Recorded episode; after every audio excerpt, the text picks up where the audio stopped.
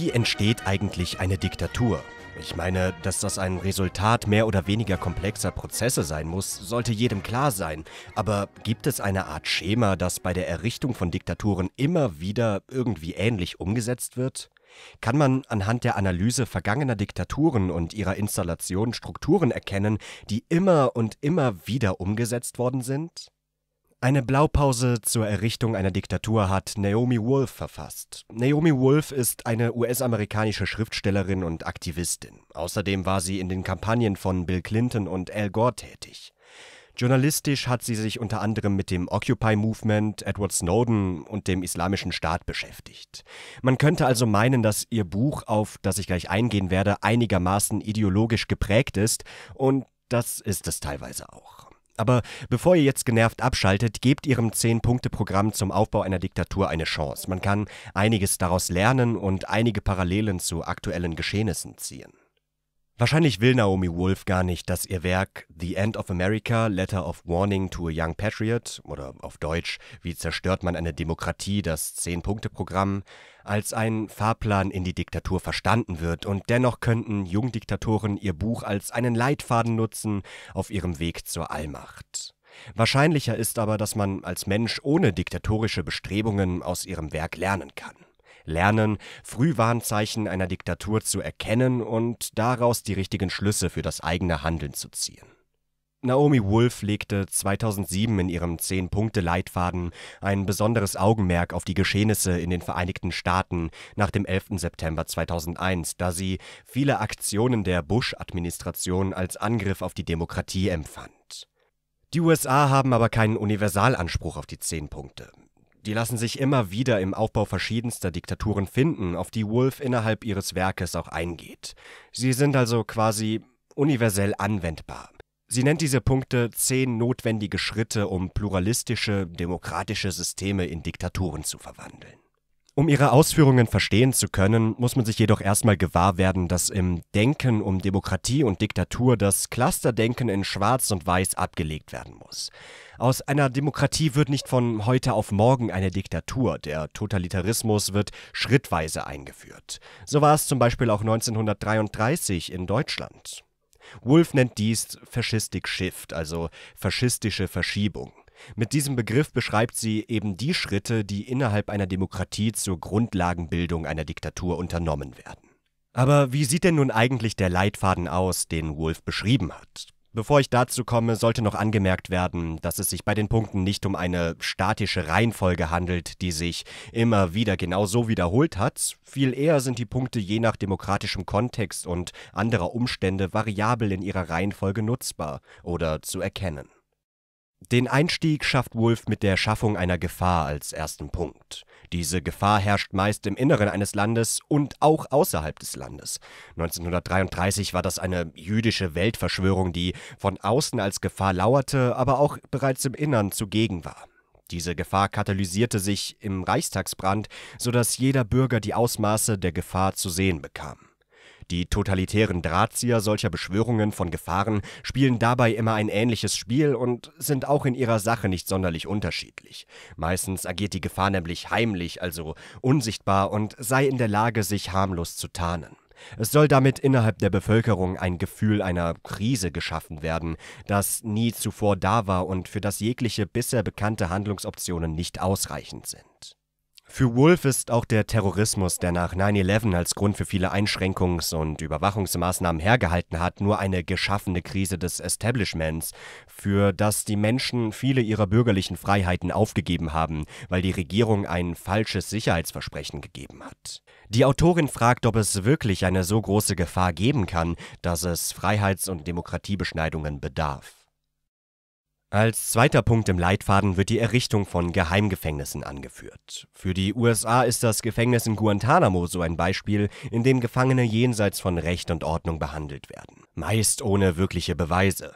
Eine Bestrafung für die Verbrechen erfolgt schon vor einer Verurteilung, was ganz klar gegen demokratische Prinzipien verstößt, da Angeklagte bis zur Feststellung der Schuld als unschuldig gelten oder zumindest jedem Angeklagten die Gelegenheit bietet, seine Unschuld zu beweisen.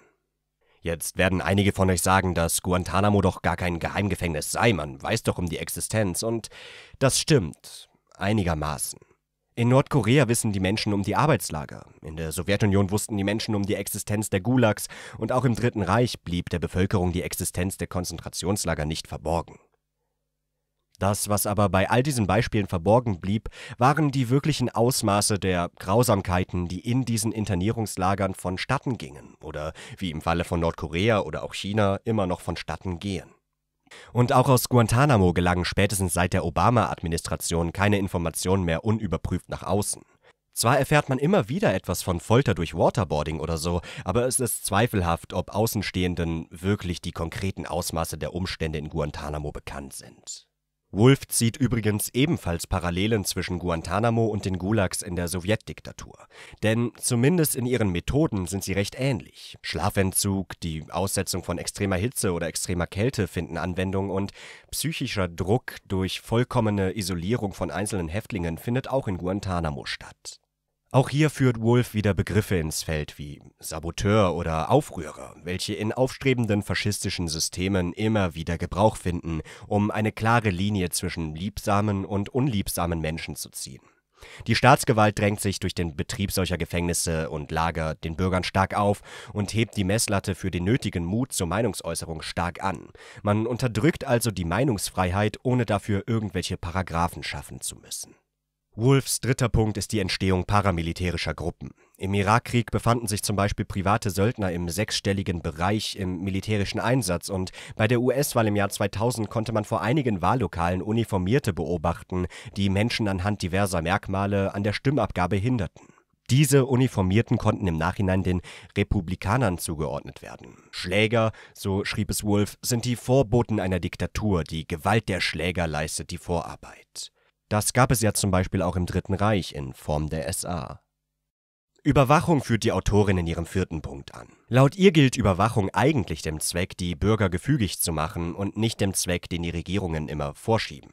Durch Überwachung könne man ja Gefahren schneller aufspüren und unschädlich machen. Viel eher sorgt Überwachung nämlich für eine Art Paranoia unter der Bevölkerung.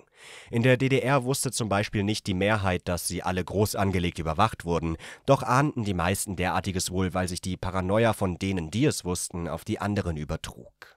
Überwachung macht dem Menschen Angst und lässt ihn schließlich gänzlich verstummen. Überwachung ist also nicht nur ein Instrument der Informationsbeschaffung, sondern auch eins zur Kontrolle. Überwachungsgesetze wurden zum Beispiel nach 9-11 eingeführt, zum Schutz gegen den Terrorismus, nach den Charlie Hebdo-Anschlägen in Frankreich, zum Schutz gegen den Terrorismus, und wahrscheinlich kann man diese Liste zum Schutz gegen den Terrorismus noch endlos weiterführen. Ein weiterer Punkt, den Wolf anspricht, ist die Infiltration von Bürgerbewegungen. Viele Diktaturen haben in ihrem Entstehungsprozess gemeinsam, dass Demonstrationen und Proteste oft von Regierungsentsandten unterwandert werden. Diese eingeschleusten Personen lassen sich wohl am besten mit dem Begriff Agent provocateur bezeichnen.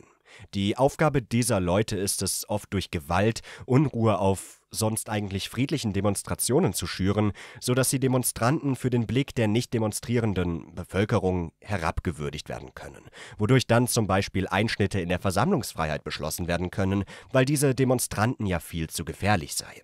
Also auch bei der Infiltration bestimmter Bürgerbewegungen handelt es sich nicht nur um ein Mittel der Informationsbeschaffung, sondern auch um ein Instrument der Druckausübung auf einige Teile der Bevölkerung. Mit Punkt 6 spricht Wolf dann die Willkür an. Damit meint sie vor allem willkürliche Maßnahmen gegen unliebsame Bürger. Sie selbst wurde zum Beispiel schon öfters an Flughäfen gesondert kontrolliert, während die anderen Fluggäste nur die normale Sicherheitskontrolle zu durchlaufen hatten. Weil sich ein Mitarbeiter der Flughafensicherheit irgendwann verhaspelt hat, hat sie erfahren, dass sie auf einer Liste steht, einer Dissidentenliste könnte man meinen, die Personen vorgibt, die gesondert kontrolliert werden sollen. Eine solche Schikanierung bei der Ein- und Ausreise gibt es in vielen totalitären Systemen. Weiter spricht die Autorin noch von Haus-, Wohnungs- und Leibesdurchsuchungen, die ohne richterlichen Beschluss erfolgen, was eben auch totalitäre Maßnahmen sind, vorrangig als psychologisches Druckmittel und weniger zur Informationsbeschaffung gedacht. Für Wolf gehört auch die Beschneidung des Versammlungsrechtes zu Willkür. Wenn Bürger, besonders die Unliebsamen, sich nicht mehr versammeln dürfen, beispielsweise zu Protesten, ist ein wichtiger Punkt zur Errichtung einer Diktatur erreicht. Denn die Zahl der Bürger ist eine der stärksten Waffen in einer entstehenden oder bedrohten Demokratie, so Wolf. Im siebten Punkt spricht Wolf unsere allseits beliebte Cancel Culture an. Sie nennt es zwar nicht so, sondern spricht von der Verfolgung bestimmter Personen und Personengruppen, doch spricht sie eigentlich genau von dem, was das Wort Cancel Culture beschreibt. Die Cancel Culture ist auch ein Teil vieler entstehender Diktaturen. Es geht darum, zum Beispiel Intellektuelle anzugreifen, selten physisch, eher psychisch, denn Intellektuelle sind für Wolf das Fußvolk der Demokratie. Oder aber auch Künstler und Schriftsteller, da Kreativität eine Gefahr für Diktaturen darstellt. Natürlich nur, wenn diese Menschen nicht auf Linie sind. Wolf bringt dafür selbst einige Beispiele. Zum Beispiel führt sie die Anwälte von Guantanamo-Häftlingen an, die berufliche Nachteile erlitten haben, weil sie für die Rechte ihrer Mandanten gekämpft haben. Oder was ist mit den Bücherverbrennungen der Nazis? Zu dem Thema habe ich bereits ein eigenes Video gemacht. Oder auch den Boykottaufrufen gegen Geschäfte jüdischer Betreiber in der beginnenden NS-Diktatur. Es sind eben auch nicht nur die Unliebsamen selbst unliebsam, sondern durch Kooperation mit den Unliebsamen wird man selbst unliebsam.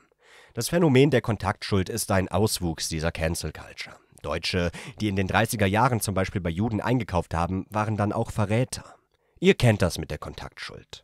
Sinn und Zweck dieses Cancelns seitens totalitärer Regime ist natürlich zu zeigen, dass Handlungen gegen ihre Deutungshoheit mit Nachteilen für den Handelnden verbunden sind. Dadurch erreicht man, dass immer weniger Menschen sich trauen, gegen Regierungsunrecht aufzustehen. Die Einschränkungen der Pressefreiheit sind der achte Punkt auf der Liste. Damit soll vorrangig Perception Management, also die Steuerung der Wahrnehmung der Bevölkerung, betrieben werden. Propaganda ist ein wichtiger Teil dieser Wahrnehmungssteuerung. Der Kern von Propaganda ist ja viel eher die Gefühle von Menschen anzusprechen, als ihnen nüchterne Berichterstattung zu liefern. Außerdem zeichnet sich Propaganda durch die Wiederholung weniger Schlagworte aus, die sich ins Gehirn der Menschen einbrennen sollen. Schon für Hitler war klar, dass die Bevölkerung viel eher einer großen Lüge anheimfällt als einer kleinen. Und generell gilt für den Aufbau einer Diktatur, die Medien zu beherrschen, um die Bürger zu beeinflussen. Wolfs neunter Punkt ist die Diffamierung von Kritik und abweichender Meinungen. Dies soll aufstrebenden Diktaturen vor allem dazu dienen, Whistleblower zu verhindern. Beispiele für sowas gibt es genug. Was ist zum Beispiel mit diversen Spionagegesetzen in den USA? Daniel Ellsberg zum Beispiel, der in den 70ern die Pentagon Papers geleakt hat, oder Edward Snowden, der in der Obama-Zeit dem Spionagegesetz zum Opfer gefallen ist, weil er die Bevölkerung über Überwachungsmaßnahmen im großen Stil aufgeklärt hat. In der Zeit, in der Obama die Vereinigten Staaten regiert hat, sind einige dem Spionagegesetz zum Opfer gefallen. Begriffe wie Verrat oder Spionage spielen dabei eine wichtige Rolle. Denn so schaffen es Regierungen, dass einige Themen einfach von niemandem mehr angesprochen werden, aus Angst, sie könnten auch so enden wie Edward Snowden, Chelsea Manning oder Julian Assange. Aber man kann auch die Aktionen der Weißen Rose im Kopf haben, deren Mitglieder ja auch wegen Vaterlandsverrat ihres Lebens beraubt wurden. Der abschließende zehnte Punkt bildet dann noch die Unterhöhlung des Rechtsstaates. Für Wolf ist das Recht unsere letzte Verteidigung, und wenn das Recht erstmal aufgeweicht ist, wie lässt sich dann noch die Freiheit verteidigen? Die Autorin glaubt, dass zum Beispiel mit TTIP und anderen Wirtschaftsmodellen eine Aufweichung der Demokratien bzw. die Etablierung einer Art globalen Diktatur ermöglicht wird und das quasi nur durch psychologische Beeinflussung und nicht durch die Anordnung körperlicher Gewalt. Ja, Wolf greift in der Validierung immer wieder auf Beispiele aus der Geschichte zurück, gerade aus prominenten Diktaturen wie der NS-Diktatur in Deutschland, und ihr geht es dabei gar nicht darum, die Ausmaße der NS-Diktatur zu vergleichen mit Dingen, die in den USA seit 9-11 passiert sind. Stellt sich ja auch die Frage, ob Guantanamo mit deutschen Konzentrationslagern oder sowjetischen Gulags vergleichbar ist. Naomi Wolf geht es vielmehr darum, darzustellen, dass immer wieder, sie nennt es historische Echos, wahrzunehmen sind. Also Ereignisse, die in ihren Grundzügen an Ereignisse erinnern, die schon mal da waren. Sie führt Beispiele ins Feld wie den USA Patriot Act, der US-Behörden ermächtigt, an Patientendaten von Ärzten zu gelangen, ohne wirklichen Tatverdacht und richterlichen Beschluss. Ein ähnliches Gesetz gab es zur Nazizeit in Deutschland. Sie nennt auch die Etablierung des Begriffs Schläferzellen zu Beginn der 2000er in den USA, womit verdeckt operierende, jederzeit losschlagende muslimische Terroristen gemeint waren. Schläferzellen gab es auch schon in der Sowjetunion, dort wurde damit die Bedrohung der Infiltration durch den internationalen Kapitalismus gekennzeichnet. Und in heutigen Zeiten, zum Jahreswechsel 2020-2021, kann man bestimmt auch wieder zahlreiche historische Echos wahrnehmen. Der größte ist wohl das Echo der Überwachung und Kontrolle. Wenn man zum Beispiel nach China guckt, das sich gerade jetzt unter Xi Jinping nach einiger Zeit der Öffnung wieder in eine total totalitäre Richtung entwickelt. Gerade im vergangenen Jahr hat sich auch ein Schatten der Überwachung über viele demokratische Systeme gelegt, und der Aspekt der Freiheit wird vielerorts mit Füßen getreten. Für Wolf ist klar, dass Freiheit die Voraussetzung für funktionierende demokratische Systeme ist. Freiheit ist, so schreibt sie, der stabile Rahmen, in dem sich das Pendel der Demokratie bewegen kann. Aber sie schreibt auch, dass Freiheitsberaubung kein Sieg des Totalitarismus bedeutet. Der hat nämlich erst gewonnen, wenn die Menschen vergessen, wie es ist, frei und unabhängig zu sein. Zusätzlich geht Wolf dann noch auf etwas ein, was sie Slave Mentality nennt, also Sklavenmentalität. Etwas, das im Totalitarismus quasi immer geschaffen wird, eben auch zur Schikanierung und zu Unterdrückungszwecken. Diese Slave Mentality wird meist durch Gleichmachung betrieben. Das kann Uniformierung sein oder die gesamte Bevölkerung in den gleichen sozialen Stand zu versetzen. Auch etwas Banales wie der Bevölkerung dasselbe Ziel, beispielsweise die Vernichtung desselben Gegners, einzureden, kann Sklavenmentalität erzeugen. Abschließend stellt sich natürlich die Frage, wie diese zehn Punkte von Naomi Wolf eingeordnet werden sollen. Ich sehe sie als eine Art Erkennungshilfe, zum Erkennen von Warnsignalen, also als eine Art Frühwarnsystem, um aufstrebenden Totalitarismus erkennen zu können. Die Punkte könnte man zum Beispiel als Fragen formulieren, mit denen man seine aktuelle Situation analysieren kann. Fragen wie ist aktuell eine Gefahr zu erkennen, die dazu genutzt werden kann oder dazu genutzt wird, die Grundrechte einzuschränken? Weiter könnte man fragen nach Überwachung, Willkür, Cancel Culture oder Einschränkungen von rechtsstaatlichen Prinzipien. Dazu lässt sich natürlich noch danach fragen, ob Wolfs Punkte nicht mittlerweile an einigen Stellen geupdatet, überholt werden müssen beispielsweise bei der Errichtung von Geheimgefängnissen. Bedarf es noch wirklicher physischer Gefängnisse mit physischer Folter, also muss der Staat sowas tragen, oder ist es mittlerweile möglich, durch eine Mehrheitsgesellschaft soziale Gefängnisse, nenne ich sie mal, zu schaffen? Auch bei dem Aspekt der Cancel Culture ist heutzutage doch eher fragwürdig, inwieweit dies von einer Regierung ausgeübt werden muss und ob das nicht die Gesellschaft bereits selbst übernimmt. Genauso wie bei der Beschneidung der Meinungsfreiheit. Muss es da Gesetze geben oder ist die Meinungsfreiheit schon beschnitten, wenn man von Teilen der Gesellschaft für seine Meinung stark angegriffen wird? Das heißt, wenn die Meinung nicht mehr zu einem Diskurs anleitet, sondern du für deine Meinung verurteilt und in eine Ecke gestellt wirst, in ein soziales Gefängnis quasi. Und was ist mit der Beschneidung der Pressefreiheit? Sind wir an einem Punkt, an dem die Bevölkerung dies übernimmt und die Mainstream-Medienlandschaft eigenmächtig Propaganda betreibt statt nüchterner Berichterstattung? Und es stellt sich natürlich auch die Frage, ob heutzutage eine Art Slave-Mentality geschaffen wird und wenn ja, wie diese aussieht und wie man sie überwinden kann. Man könnte das Ganze natürlich noch endlos weiterspinnen. Wie sehr ist die Bevölkerung überhaupt aktiv an der Entstehung einer Diktatur beteiligt? Wie sehr war sie es 1933 und wie sehr könnte sie es heute sein? Oder ist sie es heute bereits? Und man könnte natürlich auch noch jede Menge Kritik an dem Buch von Wolf üben, aber Kritik soll gar nicht das Thema dieses Videos sein. Das Thema dieses Videos soll eher sein, das Denken zu verändern, dass eine Diktatur nicht von heute auf morgen entsteht, so wie viele Leute es denken, sondern dass es ein durchaus komplexer Prozess in mehreren Schritten ist, der sich eine ganze Zeit lang hinzieht und dass man die Schritte schon früh erkennen kann und denen als freiheitsliebender Mensch entgegenwirken kann. Darum geht es. Ich hoffe, ihr könnt, so wie ich, eure Schlüsse aus den zehn Punkten von Naomi Wolf ziehen. Das war's für heute. Ich hoffe, euch hat dieses Video gefallen. Lasst es mich gerne in den Kommentaren wissen. Ich bedanke mich bei euch für jegliche Form der Aufmerksamkeit. Vielleicht sieht man sich im nächsten Video wieder. Vielleicht bin ich aber auch einfach nur Gunnar Kaiser mit Stimmverzerrer. Wer weiß das schon. Egal. Macht's gut.